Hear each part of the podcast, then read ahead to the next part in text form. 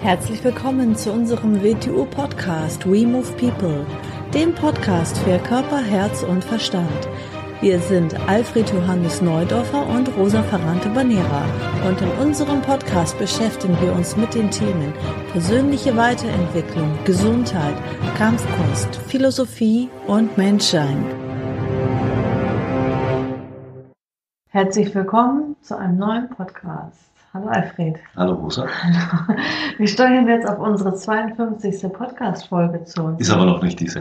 Nee, das ist jetzt die 50. und bald haben wir unsere Jubiläumsfolge. Da müssen wir uns noch mal was ausdenken. Da wollten wir entweder was Witziges oder was ganz Provokatives oder irgendwas ganz Geheimes. Oder was ganz, was ganz Ernstes. Was ganz Geheimes ausplaudern. Mhm. Müssen wir noch mal überlegen. Bald ist es soweit. Bald gibt es unseren Videopodcast ein ganzes Jahr. Da bin ich sehr, sehr stolz drauf. Genau. Und, und bald gibt es auch unseren ersten englischen nächstes Monat. Mhm, genau. Auch auf diesem Kanal sozusagen. Heute sprechen wir über das Thema Selbstbewusstsein. Ich habe schon mal eine Folge gemacht zum Thema Selbstsicherheit, weil das ja auch Mhm. immer gerne verwechselt wird. Und da habe ich gesagt, also über das richtige Selbstbewusstsein möchte ich lieber ähm, ja, dir nochmal ein paar Fragen stellen. Heute ist es denn also soweit.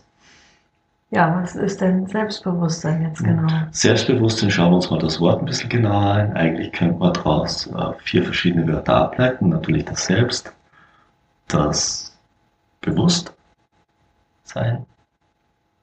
das Sein und bewusst. Da steckt alles drinnen. Was verstehen wir denn jetzt unter dem Selbst? Mal so ganz grob definiert. Und das Selbst ist natürlich nicht das Ego gemeint. Man könnte sagen, das eigene wirkliche Wesen ist das Selbst. Was ist bewusst? Was versteht man unter bewusst? Unter bewusst kann man sagen, es ist ein Gewahrsein. Kann man auch sagen, aufmerksam sein oder ist das was anderes? Mm, Gehört dazu. Also Gehört dazu, Aufmerksamkeit ist ein Ja. Aspekt von Ja. Dasein. Auf jeden Fall, ja. Das Sein, das Sein, das Sein ist ein sehr allgemeiner Begriff, bezieht sich auf alles. Es ist ein Anwesen, ein Vorhandensein. Mhm. Und natürlich das Bewusstsein, das heißt, sich des Gewahrseins bewusst sein. Mhm. Da steckt alles drinnen. Meistens wird es heute sehr äh, verwischt gebraucht, wie du schon gesagt hast, mit dem Wort Selbstsicherheit. Selbstsicherheit und Selbstbewusstsein wird so eins zu eins genommen oder verwechselt oder vermischt. Aber Selbstsicherheit ist ganz eine andere Geschichte. Wenn jemand jetzt souverän auftritt. Genau. Mhm. mhm. Äh, Erklären wir mal, was verstehen wir denn in der Regel heute unter Selbstbewusstsein? Unter Selbstbewusstsein wird meistens so eine Art kon konditioniertes Dominanzverhalten oder eine besondere körperliche Präsenz verstanden. Das wird dann auch in Kursen oder in Coachings geschult. Wenn man das jetzt genauer anschaut, könnte man sagen, es werden die Merkmale konditioniert, die allgemein als selbstbewusst wahrgenommen werden. Ja, und wenn ein Mensch sich dann genau so konform verhält und redet, Genau, dann wird richtig. selbstbewusst Als selbstbewusst. wahrgenommen. Ja, richtig, Mhm. genau, ja. Mhm. Aber das Selbstbewusstsein ist also ähm, Bewusstsein über das Selbst zu haben. Also Ja. Mhm. das ist eine Art der Wahrnehmung. Wie du es jetzt gesagt hast, also wann wird ein Mensch der Regel für selbstbewusst gehalten? Wenn er die Reize setzt, die in einem anderen Menschen dieses Vorgabe auslöst. Er muss sich an einer gewissen Richtung benehmen, in einer gewissen Richtung sprechen, eine gewisse Präsenz haben. Das ist ein Reiz, der ausgelöst wird und damit beginnt er anderen Leuten selbstbewusst zu erscheinen. Da kommen wir dann später nochmal dazu, auf diese Reizauslösung. Das ist vielleicht auch nicht immer in jedem Fall ein echtes, authentisches Selbstbewusstsein, sondern antrainiertes. Das ist- also das ist zum vorgegaukelt. Es kann, ein, es kann ein richtiger Aspekt dahinter sein, aber oft ist es ein antrainiertes Selbstbewusstsein. Ja. Mhm. Beginnt man diesen Menschen aus der Situation rauszunehmen, in, in diese Reize zu entziehen, das ist oft sehr viel mehr da. Dann ist plötzlich Angst da, da ist Unsicherheit da und es ist all das weg. Und bei wirklichem Selbstbewusstsein, was man wirklich darunter versteht, äh, das kann man nicht wegnehmen. Da taucht stattdessen nicht plötzlich Angst und Verunsicherung in diesem Bereich aus. Mhm. Ja, was ist, oder ja, wie kann man Selbstbewusstsein verstehen? Wie kann man das äh, entwickeln? Wenn wir jetzt von Selbstbewusst, wenn wir jetzt von Selbstbewusstsein sprechen, also sich seiner selbst bewusst sein. Ich, ich gebe da immer gern so ein Beispiel. Eine, eine kleine Übung dazu ist, eine kleine Vorübung dazu ist, äh, was wir alle können, wir schauen natürlich in diese Welt hinaus und wir nehmen diese Welt wahr. Ist nicht zu verhindern. Wir sind wahrnehmende Wesen. Das ist ja der kleinste gemeinsame Nenner, den wir alle Menschen teilen. Wir nehmen wahr. So. Viel weniger nehmen wir uns selbst als wahrnehmende Wesen wahr, wenn wir wahrnehmen. Also so ein kleines Beispiel. Ich sitze hier auf dem Sessel. Ich nehme mich natürlich aus der Sicht vom Sessel sitzend, schaue ich in den Raum hinein und sehe alles, was im Raum ist. Gleichzeitig habe ich aber kein Bewusstsein von mir, von mir auf dem Sessel sitzend. Als wenn eine Kamera auf dich genau, zeigt zum Beispiel. Genau. Versucht, wenn man da mal versucht, diese Präsenz im eigenen Geist aufrechtzuerhalten, nämlich diese Sicht nach außen und gleichzeitig, wie man gesehen wird, dann kommt man dem schon ein bisschen näher. Dann habe ich plötzlich Bewusstsein von mir selbst. So wie lange kann ich das aufrechterhalten? Mhm. Hat natürlich mit Aufmerksamkeit wieder zu tun, aber heute reden wir nicht über Aufmerksamkeit. Mhm. Ist noch nicht wirklich Selbstbewusstsein, aber da beginnen wir es von sich selber Bewusstsein zu sprechen. Und wann können wir das wirklich beanspruchen? Und dabei tue ich noch gar nichts. Ich sitze ja nur. Wenn man, Sekunden, wenn man sich daran ja, erinnert. Wenn man das jetzt auf Aktion, auf Handlung bezieht, kriegt das noch ganz eine, äh, ganz andere Dimension. Dann beginnen wir ja in ganz andere Wechselwirkung mit der Welt zu gehen. Mhm. Dann beginnen wir ja durch dieses Anwesensein Wirkungen zu erzeugen. Mhm. So. Wenn wir jetzt von Selbstbewusstsein reden, dann sind wir natürlich schnell bei einer Sache, die damit verbunden ist. Es ist nicht ein konditioniertes Gehabe damit verbunden. Was damit verbunden ist, ist Wille. Mhm. Das sind wir bei dem, was du vorhin so schön einen Satz geschrieben hast. Ich habe auf Facebook gepostet, dass wir jetzt eine Podcast-Folge aufnehmen. Und was ich mich immer wieder, das war so eine quälende Frage, gibt es jetzt einen freien Willen oder gibt es keinen freien Willen? Und da habe ich dich ja schon äh, häufig Löcher in dem Bauch äh, gefragt und ähm, ja, man kann es eigentlich mit Ja und Nein beantworten. Man kann es mit Ja und Nein mhm. beantworten. Ja. Es, ist, es ist wie mit allen, es gibt auf jeden Fall das Potenzial zum freien Willen. Das mhm. ist mal hundertprozentig sicher. In der Regel aber sollten wir den freien Willen für uns nicht beanspruchen, weil wir vieles, vieles damit verwechseln. Wir reden ja sehr oft bei uns über Konditionierung. Jetzt kommen wir wieder zu unserem äh, Theoriegebäude, mit dem wir ja in unserem WTU schon arbeiten, mit Bewegungszentrum, Denkszentrum, Gefühlszentrum. In dem Zusammenhang auch wieder ganz wichtig, weil das ein Bild ist, mit dem man sehr viel erklären kann. Ich sage sehr gerne, das Bewegungszentrum, also unser körperliches Agieren, äh, ist, ist als einziges Zentrum wirklich im Hier und Jetzt. Was verstehe ich darunter? Also unser Herz schlägt im Hier und Jetzt. Wir begegnen der Welt im Hier und Jetzt. Das Bild, das wir aufgrund der sensorischen Daten mit unserem Interpretationsorgan, unserem Denkzentrum aufbauen, ist nicht im Hier und Jetzt. Es ist eine Interpretation und eine zwar angelernte Interpretation. Sie ist also minimalst versetzt. So. Versetzt und eventuell verzerrt, oder nicht vollständig. Richtig, genau. Vom Gefühl wollen wir erstmal nicht reden, sonst wird die Situation gleich zu komplex, dieses Bild. Bleiben wir nur bei Bewegungszentrum und Denkzentrum. Mhm. Wenn es versetzt ist, muss uns klar sein, dass Bewegungszentrum beginnt diese Welt früher zu kontaktieren als die Interpretation des Denkzentrums. Wenn wir jetzt ein schwer konditioniertes Wesen sind, in seiner Bewegung, in seinem Denken, in allem, dann beginnt das Bewegungszentrum schon lange, lange bevor, lange unter Anführungszeichen in diesem kurzen mhm. Zeitraum, bevor das Denkzentrum überhaupt das Bild dazu aufbaut, der Welt zu begegnen, also sich auf diesen Reiz einzustellen, obwohl das Denken, das ja denkt, es entscheidet, erst im Nachhinein das Bild aufbaut. Mhm. Also in diesem Sinn ist dann kein freier Wille vorhanden, weil eine reine Reizauslösung vorhanden ist. Und solange Menschen nur von Reizen bewegt werden, und das werden sie wahrscheinlich durchgängig zu 99 Prozent in ihrem bewegen, ihren Denken und ihren Fühlen. Sie sind konditioniert, sie sind abgerichtet, passiv wie aktiv, also sie haben sich selber abgerichtet, sind abgerichtet worden, im Guten wie im Schlechten, also ist alles durch Reizauslösung in Bewegung gesetzt. Und dann ist da kein Freiwille vorhanden, weil Reizauslösung ist das Gegenteil von freier Wille, das muss uns mal klar werden. Und wenn wir alles mal zu hinterfragen beginnen, wieso bewege ich mich so, wie ich bewege, wo kommt das her, dann kommen wir drauf, kommen wir sehr schnell drauf, es wird uns antrainiert. Mhm. Und innerhalb dieses antrainierten Musters beginnen wir zu leben.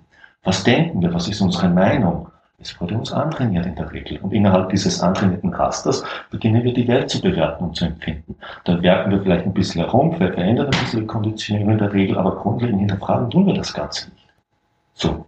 Wenn wir jetzt zum freien Willen kommen, für freien Willen Wille ist für mich eine Art, wie Bewusstsein ist, äh, sagen wir mal so, dieses Universum könnte man sagen, äh, ist ein Riesenmeer, das von ein paar, ein paar grundlegenden Strömungen durchflossen. Das ist für mich ein schönes Bild. Ich nenne das immer gerne das dunkle Meer des Bewusstseins. So, eines, ein Aspekt dieses Meeres ist natürlich das Bewusstsein, wie das Wasser im Meer. Der Wille ist so etwas wie die Welle, die dieses Meer durchfließt, wenn wir das Meer anschauen. Der Wille ist auch etwas Großes, was alles durchfließt. Und wir brauchen möglichst viel von diesem Willen, damit wir möglichst viel von diesem Universum bewusst wahrnehmen können. Den Willen müssen wir uns aber erarbeiten. Den kriegen wir nicht Das ist mit. jetzt die Frage. Also wie kann man den erarbeiten oder entwickeln, den Willen? Willen Oder stärken? Man braucht äh, so etwas wie persönliche Kraft und das Leben, das Leben versucht eigentlich, um wieder ein schönes Bild zu verwenden, uns in Situationen zu werfen, damit wir Willen entwickeln können, damit wir uns aus dem Geflecht der Verstrickungen, in die wir hinein sozialisiert sind, wieder lösen können. Und was, was bietet uns das Leben? Es bietet uns Schwierigkeiten. Und Schwierigkeiten ist für mich nicht ein, negativ besetztes Wort. Unter Schwierigkeiten verstehe ich die Herausforderungen, die das Leben bietet, damit wir uns verändern können. Etwa, und ich verstehe jetzt nicht darunter Probleme, die im Alltag auftauchen aus den Verstrickungen, in denen wir schon drinnen sind. Und wo die Lösung innerhalb von dem liegt, was wir eh immer machen. Nein, das sind jene Sachen, die wir nicht mit unseren normalen Begrifflichkeiten, unseren normalen Konditionen lösen können, weil sie außerhalb unserer Konditionierung liegen. Und denen müssten wir dann außerhalb unserer Konditionierung begegnen. Uns Leben bietet uns die Möglichkeit, aus dem Grund aus unserem Gefängnis hinauszukommen. Das nennt man Schwierigkeiten. Und wenn man das tut, entsteht Reibung und diese Reibung entwickelt Willen. Und je mehr Willen wir entwickeln, desto mehr Freiraum können wir uns in dieser Richtung mehr oder weniger erkämpfen oder können wir erlangen oder können wir wachsen, je nachdem, wie man das ausdrücken möchte. Mhm. Es gibt ja diese schöne, schöne alte Geschichte von, von der Kutsche, den Pferden, dem Kutscher und dem Gast. Mhm. In, in diesem Bild kann man sich so vorstellen, die Kutsche wäre das Bewegungszentrum, es kann bewegt werden. Von was wird es bewegt? Von den Pferden. Das wären die Gefühle, die Emotionen, weil durch den emotionalen Bereich bringen wir etwas in Bewegung. Der Kutscher wäre das Denkzentrum. So. Die Kutsche an sich hat keinen eigenen Willen. Sie kann sich aber bewegen, sie kann herumfahren, sie kann, was ist das, was die Kutsche bewegt? Mhm. Der Fahrgast. Dass er eine Entscheidung trifft und sagt, ich will von hier nach da, ich will Richtig, Ziel genau. erreichen, ich will dies und Der das. muss in dem Sinn erst erworben werden. Der ist nicht vorhanden. Und so sind wir Menschen auch. Den Fahrgast in uns müssen wir uns entwickeln. Ich nenne es das wirkliche Ich. Muss man ganz klar unterscheiden vom Ego, weil das Ego ist das, was wir für das Ich halten aufgrund unserer Konditionierung. Mhm. Natürlich haben wir aufgrund der Konditionierung auch ein Zentrum in uns, das diese Konditionierung als sich wahrnimmt und sich mit dem identifiziert, das ist das Ego. Das hat aber, ist das absolute Gegenpart zu dem, was in uns sein sollte, das wirkliche Ich. Das war der Navigator, der sagt, wo es hingeht. Und den müssen wir uns erarbeiten. Also kann man sagen, erst wenn man ein wirkliches Ich sich erarbeitet hat, erst wenn ein wirkliches Ich vorhanden ist, erst dann hat der Mensch einen freien Willen. Kann man das so sagen? Genau, und dann beginnt er wirklich das Selbstbewusstsein zu entwickeln, weil dann ist ja erst etwas da, was sich selber bewusst sein kann. Mhm. Alles andere ist ja nur etwas Reagierendes, etwas Ausgelöstes. Mhm. Also nochmal ähm, für die Praxis jetzt zu dem Beispiel mit der Kutsche. Deswegen ist es ja auch so schwierig, Entscheidungen zu treffen Mhm. für einen, äh, ich sag mal in Anführungszeichen, normalen Menschen, der vielleicht noch kein wirkliches Ich entwickelt hat. Also der einfach erstmal vom Kopf her sagt, ähm, ich will jetzt das und das. Und äh, der, der trifft eine Entscheidung, der hat ein Ziel und plötzlich fuschen ihn da die Emotionen rein und er kommt wieder ab von seinem Weg oder ihm fuscht äh, das Bewegungszentrum rein. Ja, weil er kein stabiles Zentrum in sich dreht, ist er hin und her geworfen. Er mag zwar jetzt meinen, er trifft eine Entscheidung, aber in fünf Minuten empfindet er ganz anders und trifft ganz eine andere Entscheidung. Mhm. Weil er kein stabiles Ich in sich hat, das die Verantwortung übernimmt, eigentlich das dazu in der Lage ist, diese Verantwortung zu übernehmen. Mhm. Wir haben da mal über drei Minutenkönige, nenne ich das gerne, gesprochen. Du sprichst mit Menschen. Du hast den Artikel geschrieben, ja, ich, genau, fünf ein Artikel, fünf Minuten Könige, oder? Ja, genau. Ja. Ja, das heißt also, man muss erstmal alle drei Zentren, Bewegungszentrum, Denkzentrum, Gefühlszentrum auf ein gewisses Niveau bringen, also das qualitativ entwickeln. Und vernetzen. Untereinander vernetzen und ausharmonisieren. Man muss, man muss natürlich braucht man, ich sage nicht, dass die Konditionierung überhaupt schlecht ist. Nein, wir können nicht ohne Konditionierung gehen, aber wir müssen sie dort, wo sie nicht notwendig ist, reduzieren, damit wir auch einen Freiraum entwickeln, in dem ein wirkliches Ich entstehen kann. Ja, und wie macht man das jetzt alles? Also, okay, man stellt sich Herausforderungen, man stellt sich Schwierigkeiten. Das, heißt, das heißt jetzt nicht, dass wir künstlich Schwierigkeiten in unser Leben bringen sollen. Nein, das ist damit gar nicht gemeint. Mhm. Aber das Leben selber stellt uns in immer neue Gebäude hinein. Und dann sollte man natürlich auch versuchen, äh, wenn wir irgendwo überhaupt nicht weiterkommen, mal zu überlegen, weshalb wir dort nicht weiterkommen. Wenn oft passiert in uns ja, wenn man äh, je älter man wird, desto mehr wird man das erkennen, dass sich im Leben gewisse Schwierigkeiten, die man hat, zu wiederholen beginnen. Das heißt, man hängt einem Kreis fest. Das heißt das, dass man eigentlich in einem konditionierten Reaktionsschema drinnen hängt. Dass man nicht in der Lage ist zu verlassen, weil man es ja nicht als das erkennt, was es ist.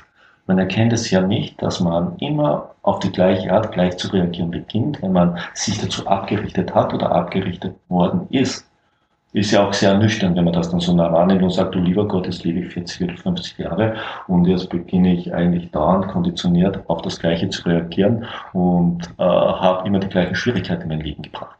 Mhm. Und die Schwierigkeiten deuten uns ja darauf hin, dass da was verkehrt läuft, dass wir eine andere Lösung finden sollten.